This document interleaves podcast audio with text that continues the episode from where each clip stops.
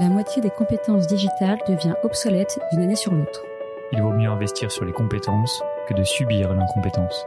Je suis Guillaume, cofondateur et directeur pédagogique d'Untrain, agence de formation sur mesure pour les métiers du digital et de la tech. Avec l'Avant-Garde, on vous propose de rencontrer nos traîneurs, ceux qui font le succès de nos formations, ceux qui ont un temps d'avance. Ils sont spécialistes marketing, data, acquisition, produits et ils viennent vous confier en 5 minutes les clés de leur efficacité. Ce sera court, concret et ce sera utile demain. Bonjour à tous et bienvenue dans un nouvel épisode de l'Avant-Garde. Alors aujourd'hui, nous allons parler d'organisation agile. J'imagine que tout le monde a déjà entendu parler de la méthode agile, des différents frameworks qui en découlent comme le Scrum, Kanban ou encore Safe. Et pourtant, on s'aperçoit qu'après plus d'une décennie, il ne suffit pas de lire et d'appliquer les différents manifestes pour réussir. C'est pourquoi aujourd'hui, j'ai la chance d'accueillir un nouveau François, François qui est CEO d'Advisory Source et qui est également trainer chez Time. François qui a notamment travaillé en tant que coach product pour AXA, pour la Société Générale, et qui va du coup venir aujourd'hui nous éclairer sur cette culture et sa vision de l'agilité. Salut François, avant de commencer, pourrais-tu te présenter rapidement s'il te plaît? Salut Guillaume, bonjour à tous. Je suis donc François, CEO de Advisory Source. Advisory Source, c'est une structure située entre l'agence et le cabinet de conseil, spécialisée dans le développement web et l'expérience utilisateur. À la création de Source, notre objectif était d'élargir les compétences historiques de Advisory, spécialisée en product management, afin d'offrir à nos clients des rôles tech et une expérience produit de bout en bout.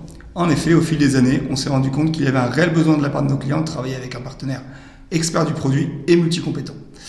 Avant de prendre en main Source, j'ai occupé différents rôles produits, PO, PM, et comme tu disais, coach produit. Spécifiquement dans les milieux des médias et de la banque assurance, j'ai donc pu participer à différentes organisations agiles. Merci François pour ta présentation.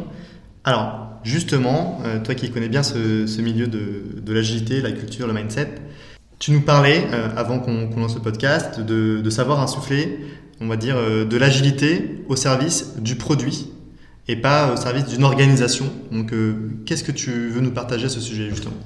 Alors de ce que j'ai pu observer, je pense qu'il y a pas mal de structures qui ont, qui ont fait une erreur, qui, qui en sont revenues, c'est-à-dire d'imposer une transformation agile sans vraiment l'adapter à leur contexte, à leurs équipes et à leurs produits. Donc je pense qu'on s'est dit à un moment donné qu'il y avait des modèles à suivre. Tu parlais de Scrum, Kanban, Scrumban, Safe.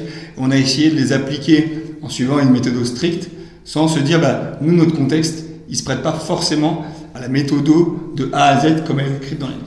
Donc je pense que la première réflexion, elle est de se dire, prendre du recul sur notre organisation pour savoir bah, quelle méthode on va mettre en place qui sera la mieux adaptée, toujours dans une réflexion produit, de besoins utilisateurs et d'apport de valeur.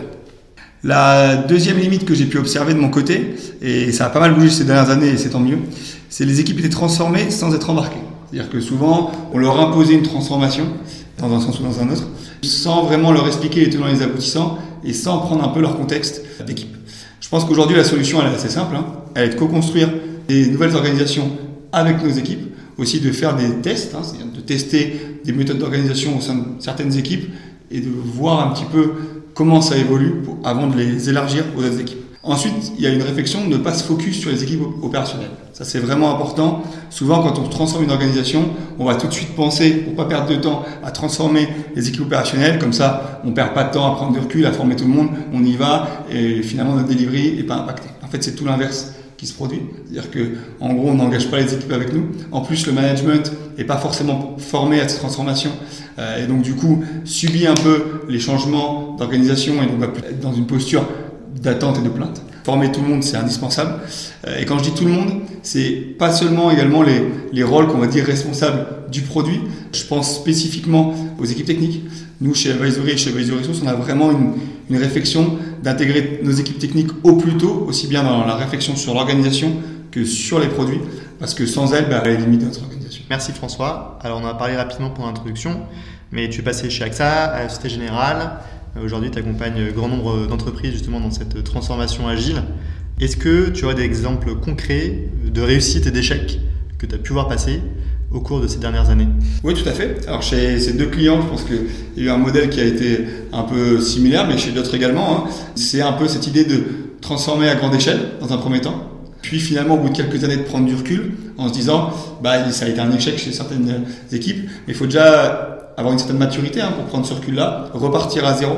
Et je pense que le mouvement qu'on a observé particulièrement, ça parce que tu l'as cité, mais chez d'autres acteurs de la banque et pas seulement, c'est ce mouvement un peu d'une transfo organisationnelle vers des transfo produits.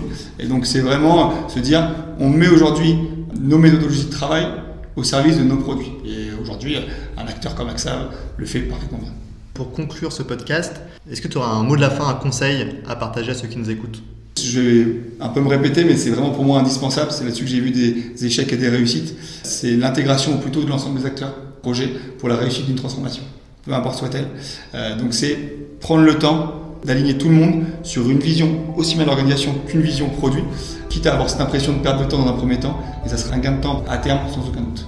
Encore merci François pour ta venue aujourd'hui, et on te dit à très bientôt pour un prochain training. Merci Guillaume, à bientôt.